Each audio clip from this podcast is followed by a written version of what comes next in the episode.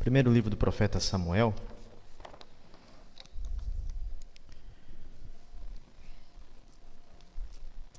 Nós vamos falar um pouquinho hoje sobre algumas lições que nós tiramos da oração de Ana. 1 Samuel, no capítulo 1, nós vamos ler a partir do versículo de número 9. Acompanhe na sua Bíblia.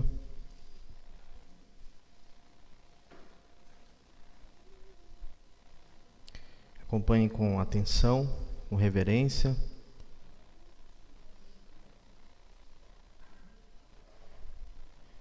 Por causa da palavra de Deus. 1 Samuel capítulo 1, versículo 9, diz assim o texto sagrado: Após terem comido e bebido em Siló, estando Eli, o sacerdote, assentado numa cadeira junto a um pilar do templo do Senhor, levantou-se Ana, e com amargura de alma orou ao Senhor e chorou abundantemente. E fez um voto dizendo: Senhor dos exércitos, se benignamente atentares para a aflição da tua serva, e de mim te lembrares, e da tua serva não te esqueceres, e lhe deres um filho varão, ao Senhor o darei por todos os dias da sua vida, e sobre a sua cabeça não passará navalha. Demorando-se ela no orar perante o Senhor, Passou Eli a observar-lhe o movimento dos lábios. Porquanto Ana só no coração falava, seus lábios se moviam, porém não se lhe ouvia voz nenhuma. Por isso Eli a teve por embriagada e disse: Até quando estarás tu embriagada? Aparta-te de ti este vinho. Porém Ana respondeu: Não, senhor meu. Eu sou mulher atribulada de espírito. Não bebi nem vinho nem bebida forte Porém, venho derramando a minha alma perante o Senhor. Não tenha, pois, a tua serva por filha de Belial, porque pelo excesso da minha ansiedade, da minha aflição, é que tenho falado até agora. Então lhe respondeu Eli: Vai-te em paz, e o Deus de Israel te conceda a petição que lhe fizeste. E disse ela: Ache a tua serva mercê diante de ti. Assim a mulher se foi seu caminho e comeu, e o seu semblante já não era triste. Amém. Senhor, nós queremos mais uma vez orar ao Senhor, te louvar, porque o Senhor nos convocou nesse dia santo para reunidos adorar o seu santo nome e neste momento ainda em adoração, em culto, exultar nas belezas da sua palavra. Esta palavra que é viva e eficaz e mais penetrante do que qualquer espada de dois gumes que penetra na divisão da alma, do espírito, das juntas e medulas, e é apta para discernir os nossos pensamentos e as intenções do nosso coração. Fala conosco, é o Senhor quem ensina o teu povo, Pai. Nós oramos em nome de Jesus. Amém. Houve um homem, eh, um evangelista chamado D.L. Moody, um dos maiores evangelistas que já pisou nesta terra. Dizem que ele ganhou mais de um milhão de almas para Jesus. E ele foi contemporâneo de um dos maiores pregadores também, Charles Spurgeon. Charles Spurgeon é, é chamado de o príncipe dos pregadores e o último dos puritanos. E Moody, é, conhecendo a fama de Spurgeon, quis conhecê-lo e foi visitar a igreja onde Spurgeon pregava todas as noites. Spurgeon era um pregador tão eloquente que a multidão que ouvia ele chegava às vezes até mais de 10 mil pessoas. E ele era admirado por muitos. Moody queria conhecer a fama deste homem. E quando se aproximou e adentrou na catedral onde Spurgeon estava pregando, Moody ficou de fato impressionado com o que viu.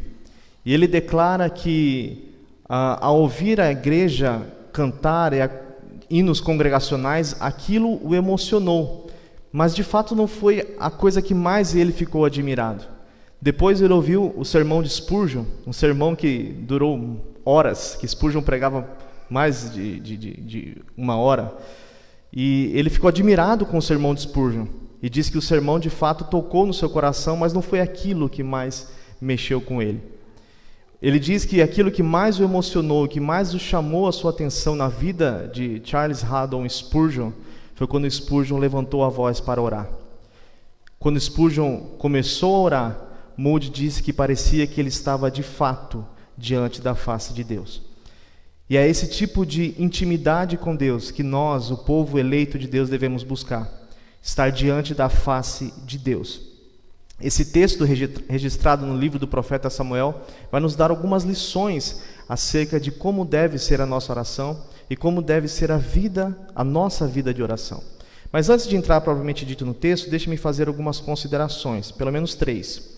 O livro do profeta Samuel, tanto o primeiro livro quanto o segundo livro do profeta Samuel, na tradição antiga ou na Bíblia judaica, eles não eram separados.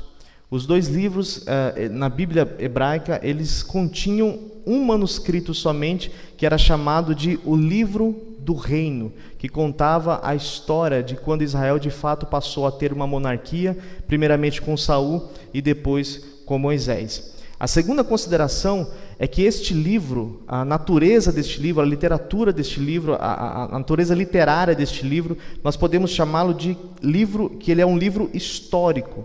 O Antigo Testamento nós dividimos entre Pentateuco, os livros históricos, os livros poéticos e os livros proféticos. Primeiro e segundo Samuel, eles estão dentro dessa categoria de que são livros históricos, porque são livros de, de origem narrativa, né, ou de natureza narrativa. Ah, a terceira consideração é a respeito da autoria do livro do profeta Samuel. Há muita discussão acerca disso. Alguns dizem que foi o próprio profeta Samuel que escreveu esse livro, e isso gera algumas dificuldades, por exemplo, a, a, a própria narrativa da sua morte, como Samuel narraria a sua própria morte. Isso é uma dificuldade quando se atribui a autoria somente ao profeta Samuel. Mas há uma possibilidade que alguns teólogos entendem que há uma, uma, um compartilhamento da autoria deste livro. Há quem diga que Samuel escreveu uma parte, e depois o profeta Natã, o mesmo profeta que depois profetiza para Davi, e também o profeta Gade. São pessoas que possivelmente fizeram parte uh, da origem da, do, do, do, manuscrito propriamente dito. Uh, o objetivo dessa perícope que nós lemos aqui, irmãos, existe um objetivo que nós chamamos de objetivo imediato, existe um objetivo mais abrangente desta passagem. Objetivo imediato, quando nós lemos a grosso modo o texto, nós já aprendemos uma grande lição. A primeira delas é mostrar que Deus ouve a oração daquele que busca a Deus com o coração contrito. Essa é a primeira lição que nós aprendemos aqui de forma imediata. Mas quando nós olhamos a Escritura, e, e é importante nós sempre olharmos a Bíblia deste modo, olharmos com uma lente é, bíblica, dentro de um plano redentivo, olharmos o texto se encaixando dentro do plano da salvação, nós observamos que há alguma intenção uh, do autor que nós às vezes deixamos passar. Uh, e uma delas, uma dessas motivações, dessa intenção do autor deste livro, é mostrar o zelo de Deus para com o povo de Israel, dando a este povo o menino Samuel. Os irmãos conhecem a história, sabem que Samuel foi uma figura muito importante para a nação de Israel. Foi ele quem ungiu Saul, foi ele quem ungiu Davi. Ele fez parte de todo esse plano redentivo uh, da nação israelita. Um outro propósito que nós vemos nesse texto é mostrar a diferença, observe isso, entre o homem piedoso e o homem que não serve a Deus. Isso, inclusive, é uma característica do livro do profeta Samuel. Quando os irmãos estiverem com mais tempo, os irmãos, ao lerem em casa este livro, os irmãos vão observar que por várias vezes Samuel coloca um homem ímpio ao lado de um homem santo, uma figura de uma pessoa que não serve a Deus, ao lado de uma figura que serve a Deus, sempre para mostrar a diferença entre aquele que teme a Deus e aquele que não teme. A exemplo disso, nós temos a história de Saul e de Davi, um rei que foi reprovado e um rei que de fato serviu a Deus porque foi um homem segundo o seu coração. Um outro, uma outra lição que nós aprendemos a grosso modo desse texto é mostrar, e isso é maravilhoso, como Deus governa o seu povo, e isso ele faz por intermédio de uma mulher que ora a Deus. Deus uh, uh, atende a oração dessa mulher e essa oração traz benefícios para toda uma nação, e não somente para a nação de Israel, mas para nós que estamos aqui hoje. Porque quando Samuel é usado por Deus para levantar Davi, Deus faz um pacto com Davi, um pacto que nós chamamos de pacto do reino, onde Deus promete um descendente da raiz de Davi, e esse descendente nada mais é do que a pessoa bendita do nosso Senhor e Salvador Jesus Cristo. Toda essa história redentiva basicamente se inicia com uma mulher clamando e orando ao nome do nosso Deus. Então, isso que isso sirva de estímulo para nós. Todas as vezes que nós oramos, nós estamos participando da vontade soberana de Deus. A Bíblia narra a história deste homem chamado Eucana. A Bíblia diz que ele tinha duas mulheres, uma se chamava Penina e outra se chamava Ana. A Escritura diz que Ana não podia gerar filhos. E os irmãos sabem muito bem que uma mulher judia, naquela época que não gerava filhos, ela sofria muito dentro de um aspecto social e não somente no aspecto social, mas no aspecto espiritual também. Ela entendia que, de certo modo, ela era amaldiçoada por Deus. Toda mulher naquela época ela desejava gerar um filho. Uh, porque todas elas criam na promessa que estava em Gênesis capítulo 3, versículo 15, que da semente da mulher nasceria um que esmagaria a cabeça da serpente, um redentor. E nós vemos na história da redenção várias mulheres de Deus que foram impedidas, pelo menos por um breve tempo, de ter filhos.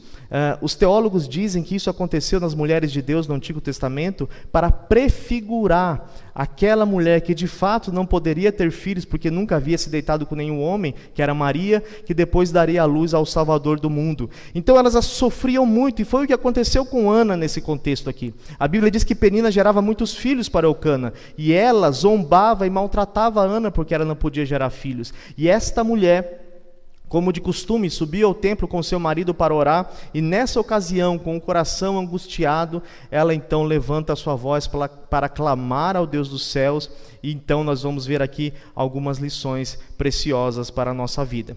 A primeira lição que nós aprendemos aqui, de fato, no texto, irmãos, está no versículo 9, quando a Bíblia diz que depois que eles comeram e beberam em Siló, enquanto Eli estava sentado à porta do templo do Senhor, no versículo 10 diz a Bíblia que Ana levantou-se e com amargura de alma orou ao Senhor. A primeira lição que nós aprendemos aqui é que Ana orou. No momento de adversidade, no momento de angústia, Ana não tentou resolver o problema dela com as suas próprias mãos, com suas próprias forças. Ela buscou auxílio diante do Deus Criador dos céus e da terra. Outras mulheres, por exemplo, como Sara, que passaram pela mesma circunstância que Ana passou, tentou resolver com as próprias mãos. Os irmãos lembram da história. Deus fez uma promessa para Abraão, Abraão já era avançado em idade, Sara também era estéril e avançada em idade, e ela é, confiando naquela promessa, o tempo havia se passado e ela, no desespero, o que ela faz? Ela tenta ajudar a Deus. Ela pega a sua, sua serva Agar e dá para Abraão, para que Abraão então se deite com ela e tenha filhos e dê uma descendência para Abraão. Sara tentou resolver o seu problema com as próprias mãos, e os irmãos conhecem todo o desdobramento da história e como isso foi fatídico não só para Abraão, mas para toda a humanidade. Uh, Ana se comportou de forma diferente. No momento de angústia, no momento de sofrimento, a Bíblia diz que ela foi buscar a Deus, ela foi orar a Deus. E é a primeira lição que nós aprendemos aqui nesse texto. Existe um conceito reformado. Na verdade, as pessoas, quando elas buscam as igrejas reformadas, normalmente elas vêm uh, pela doutrina da predestinação ou por uma doutrina bíblica que lhes chama a atenção e elas então passam a ter um conceito acerca do que é o calvinismo, do que é a, a doutrina reformada, e elas vêm por essas motivações. E eu posso dizer com, com, com propriedade que nunca houve uma geração de calvinistas uh, que ora tão pouco como a nossa geração. As pessoas vêm, elas buscam a Deus por causa dessas doutrinas, que são doutrinas às vezes que nos chamam a atenção, doutrinas interessantes e verdadeiras, doutrinas bíblicas, mas o calvinismo ele, ele não se resume simplesmente à doutrina da predestinação. Quando nós olhamos para a história dos grandes reformadores, eles eram homens que conheciam a doutrina da predestinação, que pregavam a doutrina da predestinação, a doutrina da eleição e outras doutrinas reformadas, mas eram homens que andavam de joelhos na terra. Eram homens que tinham vida de oração. E existe um conceito reformado que nós desconhecemos, que do latim eh, nós chamamos de coram deo, que quer dizer diante da face de Deus o homem e a mulher de Deus, que conhece a Bíblia Sagrada, que enfrenta as tribulações da vida, que sofre angústias, perseguições, dores, enfermidades, perca de entes queridos, dificuldades das mais diversas desta vida e deste mundo na qual nós estamos sujeitos por causa do pecado. Esses homens e essas mulheres de Deus, elas têm que entender que elas devem viver coram Deu diante da face de Deus. Nós precisamos aprender a colocar as nossas necessidades diante do altar de Deus. Diante da dificuldade, nós não devemos resolver as coisas com as nossas próprias forças, mas devemos levar as nossas necessidades diante de Deus, diante de Deus em oração. Essa é a primeira lição que nós aprendemos aqui. A segunda lição, meus irmãos, se os irmãos observaram no versículo 9, olha que coisa interessante. Samuel faz questão de colocar Eli na narrativa. No versículo 9 diz assim: Após terem comido e bebido em Siló, ele vai descrever a condição de Eli. Estando Eli, o sacerdote, assentado numa cadeira junto a um pilar do templo do Senhor, levantou-se Ana e com amargura de alma orou ao Senhor. Por que, que Samuel descreve aqui onde Eli estava? e a condição em que ele estava no momento que Ana ora. Já parou para observar que coisa interessante? Ele faz questão, e isso não é à toa. Os autores bíblicos eles não colocam coisas sem, sem, sem motivações nas escrituras. Por que, que ele descreve a condição de Eli aqui? Há uma motivação no autor da, do livro de Samuel. Provavelmente, como eu disse, ele queria colocar aqui um contraste entre Eli e Ana. Eli era um sacerdote e ele não estava orando. Ele estava sentado na porta do templo. Os irmãos conhecem a história e veem que depois ele ainda critica Ana porque Ana está orando. Chama Ana de, de bêbada, de embriagada.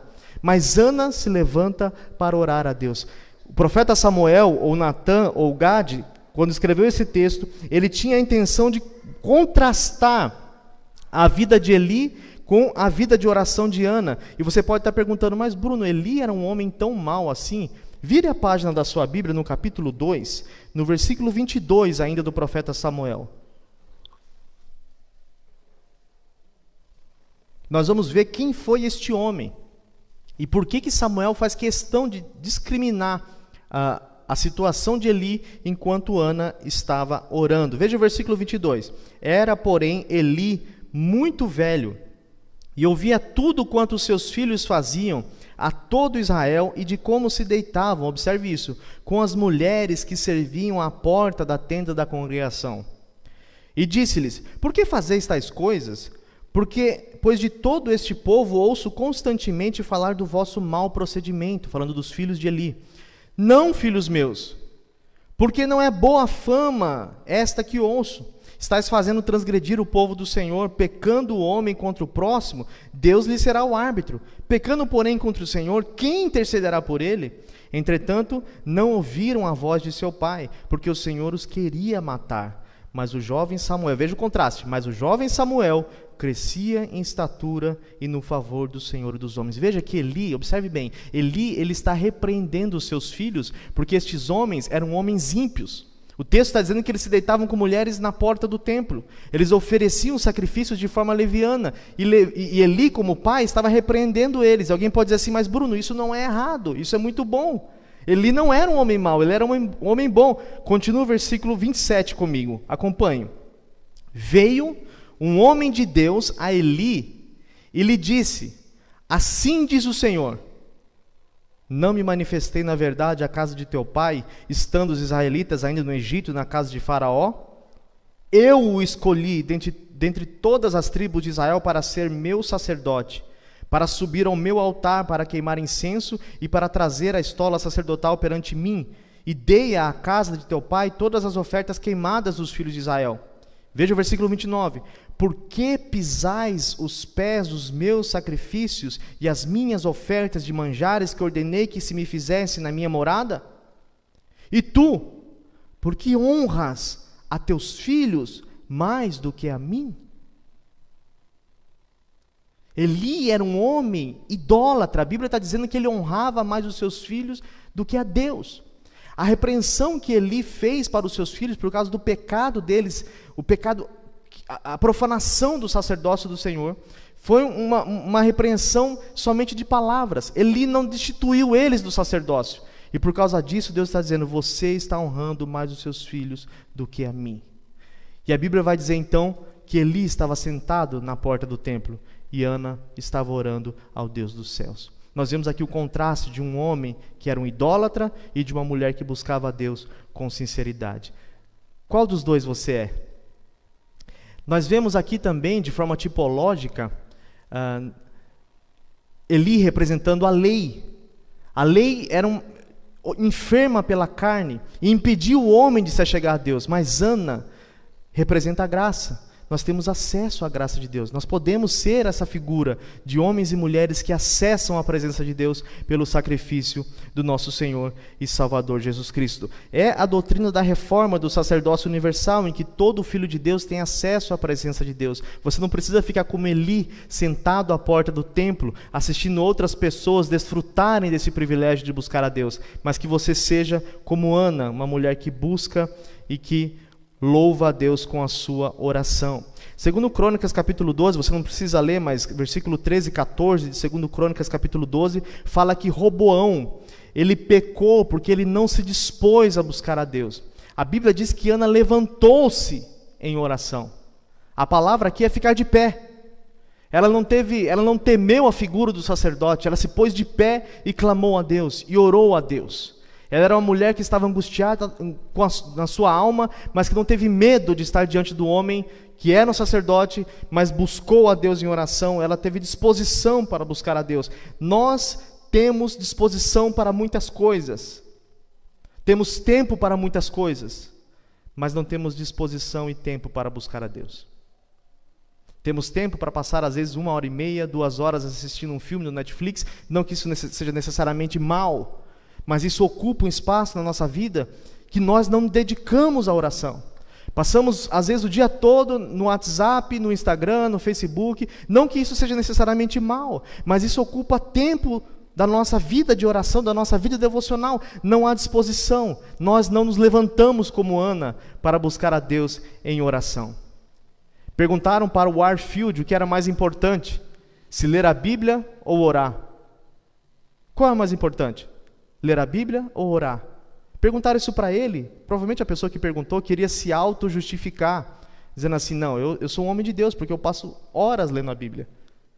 A minha vida de oração é pequena, mas eu passo muito tempo lendo a Bíblia. E perguntaram para ele: O que é mais importante, orar ou ler a Bíblia? E ele disse assim: A sua pergunta se assemelha a um, um exército que, quando vai chamar um soldado para a guerra, pergunta para ele qual é mais importante, se é a perna direita ou a perna esquerda. Nós não precisamos abandonar as Escrituras para ter uma vida de oração. E não precisamos abandonar a oração para ter uma vida de estudo das Escrituras. Nós devemos ler a Bíblia, mas devemos orar. Orar, orar, orar e orar. Devemos orar de manhã, devemos orar enquanto trabalhamos, devemos orar no, nas nossas refeições, devemos orar à tarde, Devemos orar à noite, devemos orar com a nossa esposa, com os nossos maridos, com os nossos filhos, devemos orar na igreja, devemos orar diante das dificuldades, devemos orar diante das bênçãos, devemos orar em todo momento. A Bíblia diz orai sem cessar. Mas nós não estamos dispostos para isso. Falta disposição. Falta disposição. Mas Ana levantou para orar. E alguns anexos na oração de Ana. Veja, irmãos, isso aqui me emociona. A Bíblia diz que Ana orou com amargura de alma e ela chorou abundantemente. Uma oração verdadeira, ela nunca está sozinha. Ela está anexada, às vezes, com tristeza, às vezes com alegria, às vezes com lágrimas, mas ela nunca está sozinha.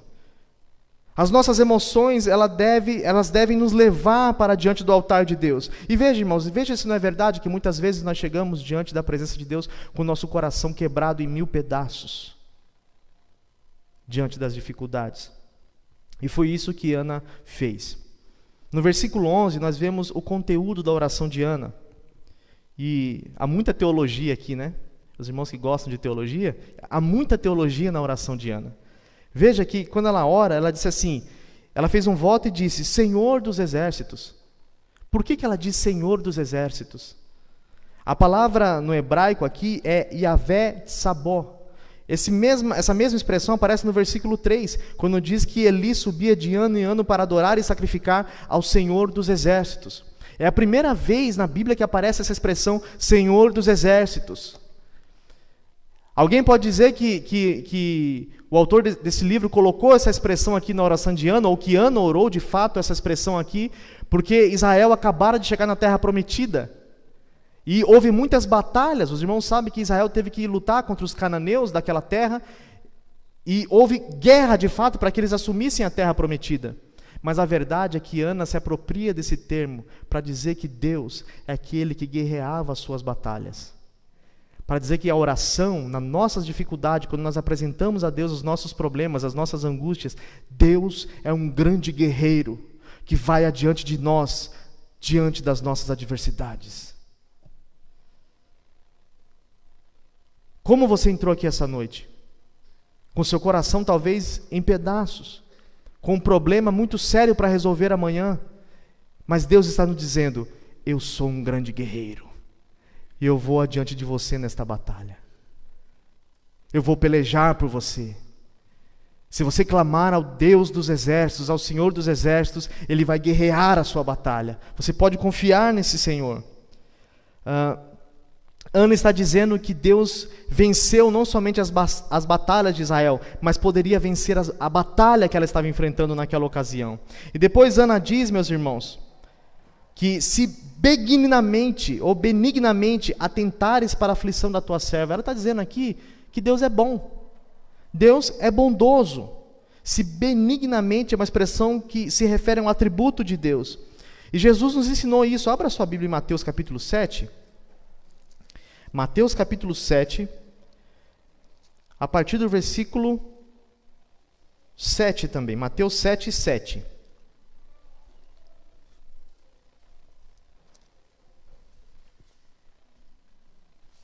Mateus capítulo 7, versículo 7. Acompanha aí, diz assim o texto: Pedi, Jesus está falando da oração aqui, pedi e dar-se-vos-á. Busqueis, buscai e achareis. Batei e abri-se-vos-á. Pois todo o que pede, recebe, o que busca, encontra, e a quem bate, abrir-se-lhe-á. E olha a comparação que Jesus faz aqui. Ou qual dentre vós é o homem que, porventura, o filho lhe pedir pão, lhe dará pedra? Ou se lhe pedir um peixe, lhe dará uma cobra? Ora, se vós, sendo maus, vocês são maus, nós somos pecadores, o nosso coração é mau. Se vocês, sendo maus, sabeis dar boas dádivas aos vossos filhos, quanto mais o vosso Pai Celestial, vosso Pai que está nos céus, dará boas coisas àqueles que lhe pedirem. Ana está dizendo: Deus é bom. Deus é bom. Nós podemos nos achegar a Ele para orar e pedir o que nós precisamos, porque Ele é bom, Ele vai nos dar aquilo que nós precisamos. Se o nosso pai, os nossos pais, sendo maus, eles sendo maus, eles fazem isso, Deus é bom, Ele vai nos abençoar, Ele vai ouvir as nossas orações.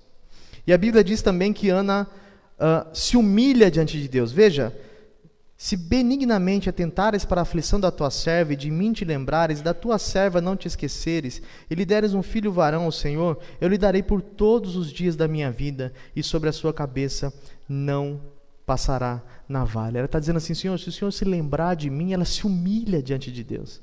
A nossa oração deve ser acompanhada de humildade também. A Bíblia nos ensina: humilhai-vos, olha isso, irmãos, humilhai-vos por debaixo da potente mão de Deus e ao seu tempo ele vos exaltará.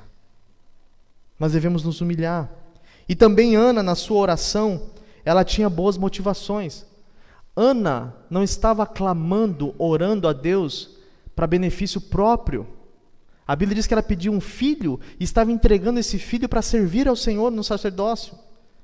Ela estava orando para que Deus abençoasse ela, mas para que ela abençoasse o reino de Deus. Ela não estava sendo egoísta na sua oração.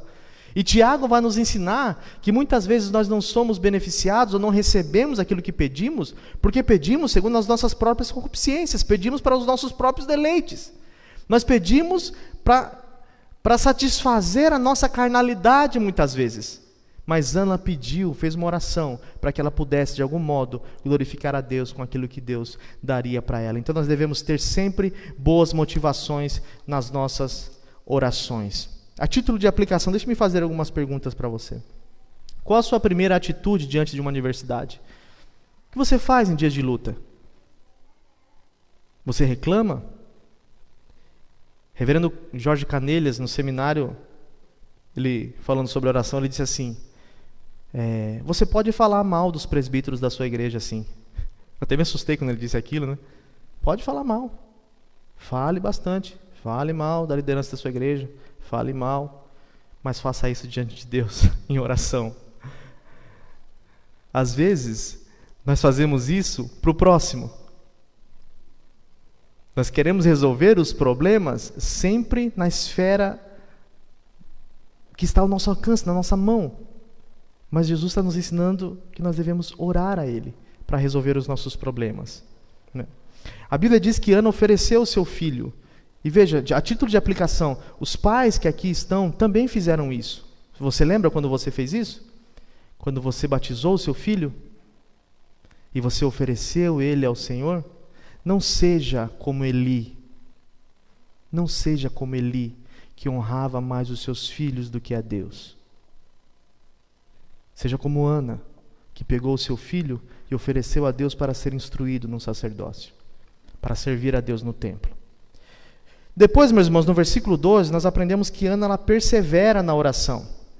Veja que o texto diz que ela demorou-se no orar perante o Senhor. Ana não orou 15 minutos, não orou 10 minutos, ela demorou, ela orou por muito tempo. Uh, a Bíblia diz que nós devemos orar noite e dia, dia e noite, na presença do Senhor.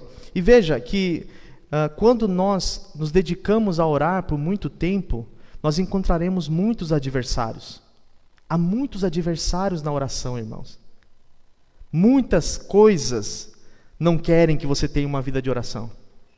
Há muitos adversários. No caso de Ana aqui, por incrível que pareça, foi um sacerdote. Os inimigos da oração nem sempre são coisas ruins necessariamente, são coisas boas. Era um sacerdote que estava zombando de Ana, falando que ela estava embriagada, atrapalhando aquele momento de consagração dela. Às vezes são coisas boas. É,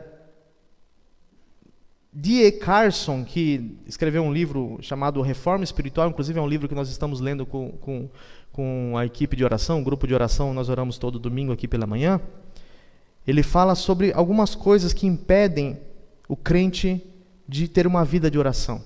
A primeira coisa são as próprias ocupações, os trabalhos, as, as, as, os afazeres, muitas vezes impedem, nos impedem de ter uma vida de oração. E ele conta a história de um casal cristão é, americano que estava viajando na estrada com seu carro, o marido e a esposa, e eles encontraram um carro parado na estrada. E esse carro, esse rapaz estava pedindo sinal, pedindo carona, pedindo ajuda, porque o carro estava parado na estrada. Eles pararam para socorrer. E o rapaz disse assim: Eu tenho uma reunião muito importante na próxima cidade, mas a minha gasolina acabou. Eu achei que a gasolina que eu tinha ia me dar condições de chegar na próxima cidade, mas no meio do caminho ela acabou.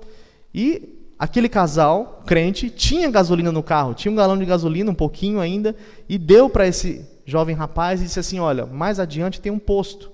Você pare lá e abasteça o seu carro, para que você consiga chegar na cidade. Ele disse: Tá bom, agradeceu o casal. E o casal voltou para o carro, o rapaz foi na frente, que estava com pressa, foi a mil por hora, e eles foram no carrinho deles.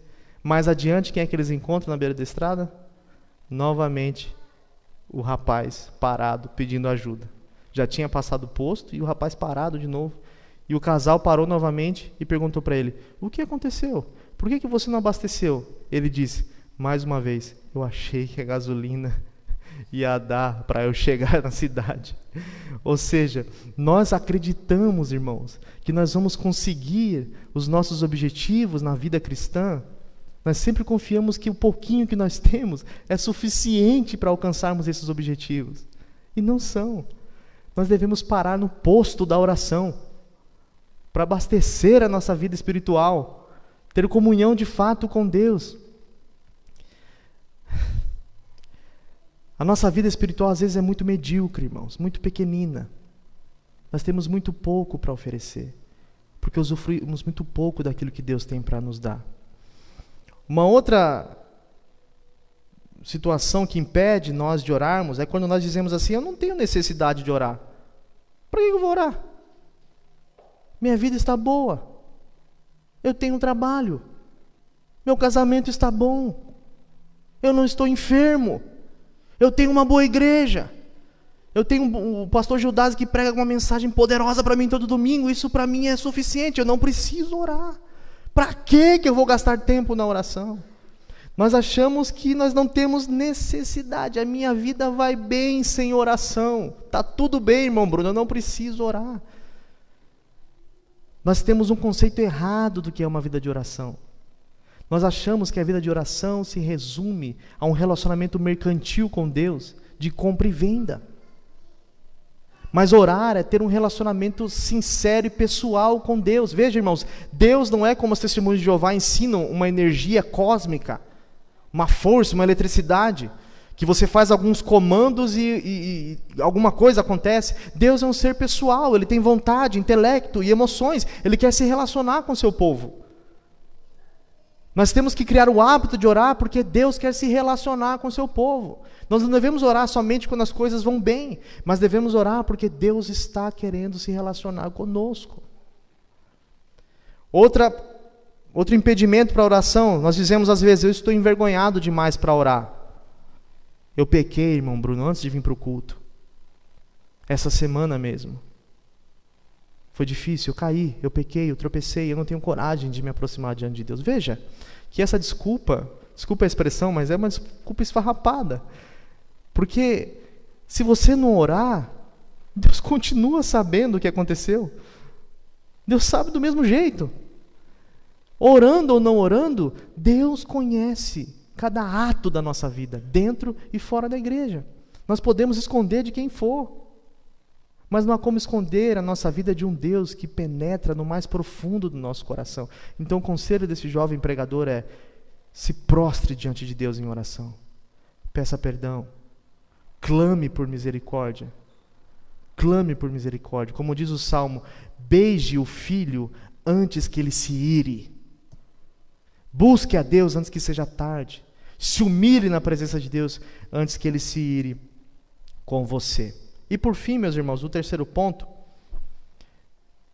A Escritura diz no versículo 17 que Ana, ela desfruta da oração. Nós vimos que ela orou, nós vimos que ela perseverou na oração, e agora vamos ver como ela desfrutou da oração. Versículo 17 e versículo 18 diz assim: Então lhe respondeu Eli: vai-te em paz. Veja que quando nós oramos, nós somos beneficiados de muitas maneiras. Nesse caso, Ana foi abençoada porque o sacerdote disse para ela: Vai-te em paz. Abra sua Bíblia em Filipenses capítulo 4.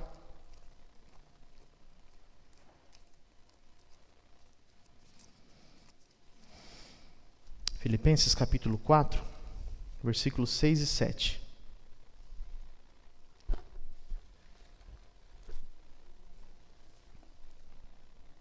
Filipenses 4, 6 e 7. O texto sagrado diz assim: Não andeis ansiosos de coisa alguma. Em tudo, porém, sejam conhecidas diante de Deus as vossas petições, pela oração, pela súplica, com ações de graças. Versículo 7. E a paz de Deus, que excede todo entendimento, guardará o vosso coração e a vossa mente em Cristo Jesus. Veja, irmãos, quando nós oramos, nós somos beneficiados com paz.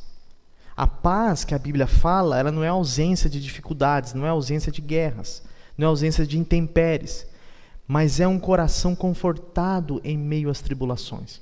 A palavra paz no hebraico aqui é shalom, é a mesma palavra, a mesma raiz da palavra que nós aprendemos com os jovens na escola dominical, estudando Hebreus, para Salém. Quando Melquisedeque aparece para Abraão em Gênesis 14, diz que ele era rei de Salém. E essa palavra Salém, que é a mesma raiz para Shalom, é a mesma palavra para a cidade de Jerusalém, cidade de paz. Ou seja, esta palavra é aplicada a um lugar de repouso, de descanso, a nova Jerusalém Salém. Quando a Bíblia diz vai-te em paz, ela está dizendo, o, sacerdote está dizendo que o seu coração esteja descansado, que o seu coração esteja repousando, que o seu coração fique tranquilo, porque Deus ouviu a sua oração. Veja, irmãos, nós vivemos num mundo cujo pecado destruiu a, a, a normalidade das coisas. O mundo fere, o mundo machuca. O mundo e o pecado, eles, eles destroem, eles minam a nossa fé, eles nos deixam angustiados. John MacArthur, perguntaram para ele por que, que ele queria ir para o céu, ele disse assim: Eu não quero ir para o céu porque as ruas são de ouro, Eu não quero ir para o céu porque lá a Bíblia diz que haverá pedras preciosas e coisas tão bonitas. Eu só quero ir para o céu porque eu não aguento mais o pecado. Eu quero ir para o céu porque eu não aguento mais este mundo. Esse mundo é escuro. Esse mundo machuca, fere. Esse mundo arranca lágrimas dos nossos olhos. Quando nós perdemos entes queridos, quando nós perdemos coisas que nós amamos, perseguições, sofrimentos, enfermidades, as nossas próprias quedas e nossos pecados, isso fere, isso machuca. Mas quando nós oramos, a Bíblia diz que nós temos paz. A oração, irmãos, olhe isso, preste atenção, a oração é um pedacinho do céu que nós podemos desfrutar aqui na terra. É um lugar de repouso, é um lugar de descanso. É um lugar que nós podemos, como a Bíblia diz, derramar. Aqui nesse texto, no, no versículo 15, a Bíblia diz que Ana disse para Eli: Eu venho derramando a minha alma na presença de Deus. Eu quero encontrar repouso, eu quero encontrar descanso para a minha alma. Você está atribulado? Você está angustiado? Você está eh, temeroso? Busque a Deus em oração, derrame a sua alma a Deus em oração e Ele colocará paz na sua vida. E veja que a paz, ela está conectada com a alegria. No finalzinho do versículo 18, o versículo 18 diz assim: E disse ela: Acha a tua serva mercê diante de ti. Assim a mulher se foi no seu caminho e comeu, e o seu semblante já não era triste. A paz, ela está conectada com a alegria. E a alegria cristã não é a alegria do carnaval, que dura uma semana. A alegria cristã é uma alegria que está ligada ao contentamento, à satisfação em Deus.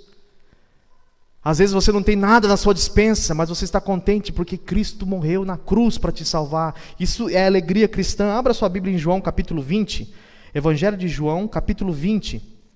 E vamos ver como a paz ela está conectada com a alegria. João capítulo 20.